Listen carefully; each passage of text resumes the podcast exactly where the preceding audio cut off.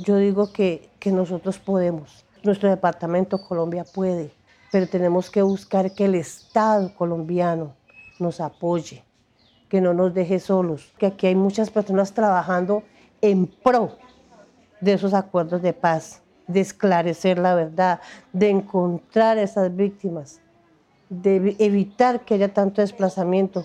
La población indígena en este momento son poblaciones que son flotantes en este momento, donde han perdido sus territorios la persona que acaban de escuchar es la lideresa María Castillo. Gran parte de su vida la ha dedicado a trabajar por las mujeres de Arauca y al igual que otros líderes sociales de este departamento, le exige al gobierno el cumplimiento de los acuerdos de paz para poder superar el conflicto que ha vuelto a ser más intenso en la región. Mi nombre es Juan Sebastián Riveros y en este podcast María, Jonathan y Yesid, tres líderes araucanos, cuentan el temor que viven por el nuevo aumento de la violencia en medio de la difícil situación económica que deja la pandemia. Entonces, es ver la situación que está pasando. Pero si yo digo, señor Estado, queremos, los líderes queremos trabajar con ustedes, pero hagamos acciones, hagamos acciones positivas. ¿Qué tenemos? ¿Cuál problemática tenemos? Acaba de pasar la pandemia, la economía por el suelo, el desempleo, y eso lleva a generar otras cosas. Y otro problema muy grande, nuestra población migrante, ellos no tienen la culpa, pero todo eso va, termina afectando, ¿sí? Por eso le digo que pagan justos por pecadores. Entonces es pedir que hagamos esfuerzos, que nosotros estamos listos para apoyar, que estamos listos para trabajar, porque nosotros no queremos que se pierda el acuerdo de paz. Para María, la única manera de que pare la violencia es que el Estado llegue de manera integral y no únicamente con la fuerza pública el 80% son víctimas y el 20% son no víctimas, aunque todos somos víctimas, vamos a decirlo, todos somos víctimas.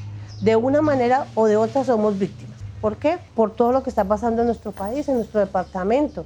Entonces, ¿cómo vamos a decir ¿Cuál problemática tiene el Estado ahorita? El problema que tiene con las víctimas de las indemnizaciones, el problema de la reubicación de esas personas, el problema de vivienda con esas personas. Entonces, ¿cómo creen que podemos hallar la paz? Entonces es empezar a trabajar en esos puntos tan elementales, la educación, la salud, dígame usted, la salud. Víctimas que fueron afectados por el conflicto, que fueron afectados psicológicamente, trabajo social, psicosocial, víctimas que fueron afectados con minas antipersonas, que perdieron sus extremidades, víctimas que fueron abusadas sexualmente, que son un crimen de lesa humanidad, el reclutamiento forzado, los niños, obligarlos a una cosa. Entonces es mirar que cada día estamos teniendo más víctimas y cuando nos demos cuenta, el país total va a ser una víctima del Estado. Actualmente en el departamento se vuelve a sentir el aumento de la violencia del conflicto armado. Esta situación genera incertidumbre en los habitantes de la región ya que no pueden desplazarse entre territorios tranquilamente por el miedo que les generan todos los actores armados. creamos un montón, un mundo alrededor del arte que nos permite mm, entrar con facilidad a todos los terrenos donde vayamos a entrar. A todos los terrenos y cuando hablo de eso hablo de todo el departamento pero todo el departamento empieza a vivir un, acceso a la repetición del conflicto al cual a nosotros nos deja limitados y empieza a delinear los espacios. Entonces nos pasó en un trabajo que iniciamos en algún momento con la comisión sobre no poder ingresar a un lugar sin tener que decirle a los líderes, como me pasó alguna vez con, con las escuelas donde yo trabajaba y esperar a que nos dijeran, listo, sí, sí pueden venir en esa fecha, sí estamos disponibles. Y con el colectivo entonces empezamos como que chicos, bueno, no podemos salir en la noche, no podemos salir en la tarde, hay que tener mucho cuidado con la forma con la que nos referimos a las personas, tener delicadeza en la narrativa, tener delicadeza en la forma en la que interactuamos con los demás, saber con quiénes hablamos y a quiénes les recibimos una llamada. En medio del proceso, de varios procesos que hemos desarrollado en campo, nos han hecho llamadas, nos preguntan cosas que nosotros ni idea cómo llegaron ellos a esos acercamientos. Nosotros los evadimos, a veces no podemos porque ya a uno de nuestros compañeros se le acercaron y le preguntaron cosas. Entonces empieza, empezamos a darnos cuenta que todo ese ejercicio en el que nosotros hablábamos y profesábamos de que el arte iba a transformar y se podía empezar a ver delimitado por lo que ya los territorios em, iban a empezar a, encerrarse por los grupos, por las personas, por los líderes, por los procesos y, y eso a nosotros no nos iba a permitir ingresar. Acaban de escuchar a Jonathan Torres, otro líder social de Arauca. Como él, otros líderes y lideresas piden al Estado reglamentar la extracción petrolera del territorio para que no se afecten los ecosistemas y apoyar más el trabajo de los campesinos sin que la presencia militar afecte el tejido social en las comunidades.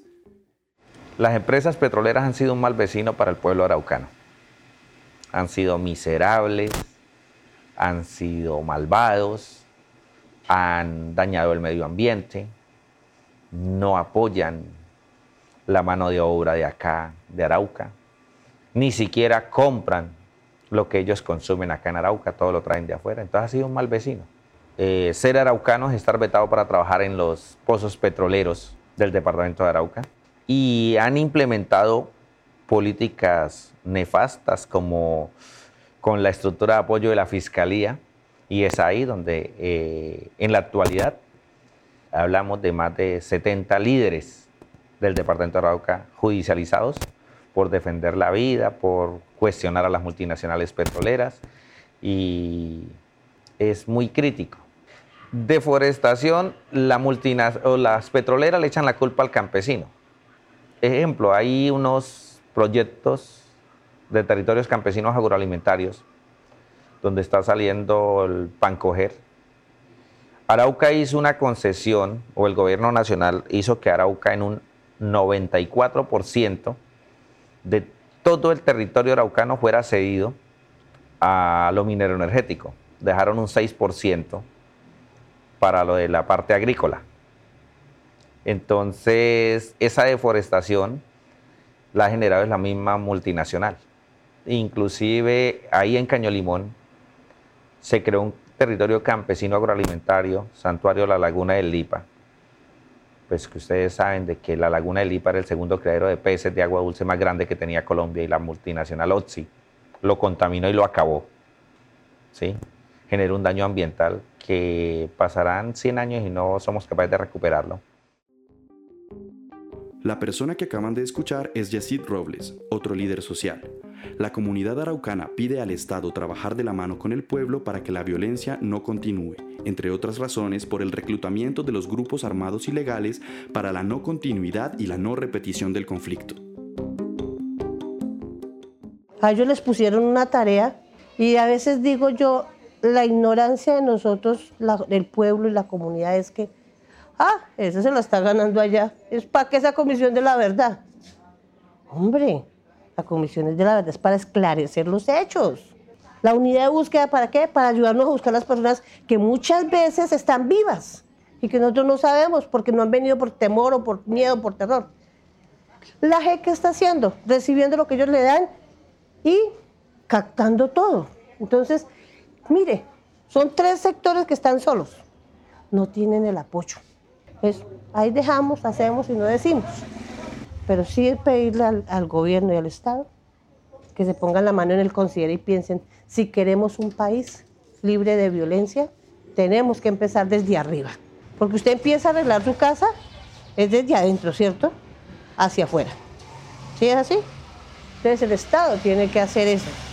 El Estado tiene que decir, hombre, ya, vamos a trabajar con el pueblo. Este podcast fue producido gracias al apoyo de la Comisión de la Verdad. Fue producido y editado por Rutas del Conflicto.